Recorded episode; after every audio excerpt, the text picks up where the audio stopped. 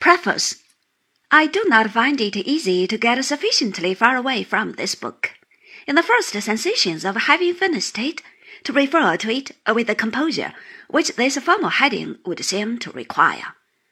My interest in it is so recent and strong, and my mind is so divided between pleasure and regret.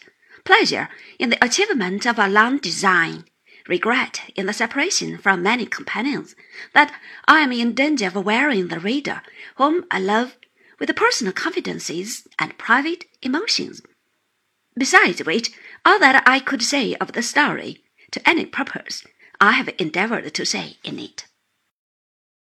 It would concern the reader little, perhaps, to know how sorrowfully the pen is laid down at the close of a two years' imaginative task or how an author feels as if he were dismissing some portion of himself into the shadowy world, when a crowd of the creatures of his brain are going from him forever.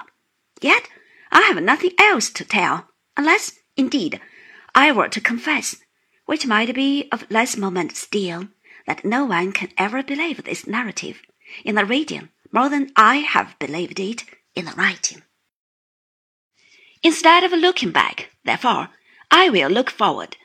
I cannot close this volume more agreeably to myself than with a hopeful glance towards the time when I shall again put forth my two green leaves once a month, and with a faithful remembrance of the genial sun and showers that have fallen on these leaves of David Copperfield, and made me happy. London, October, 1850.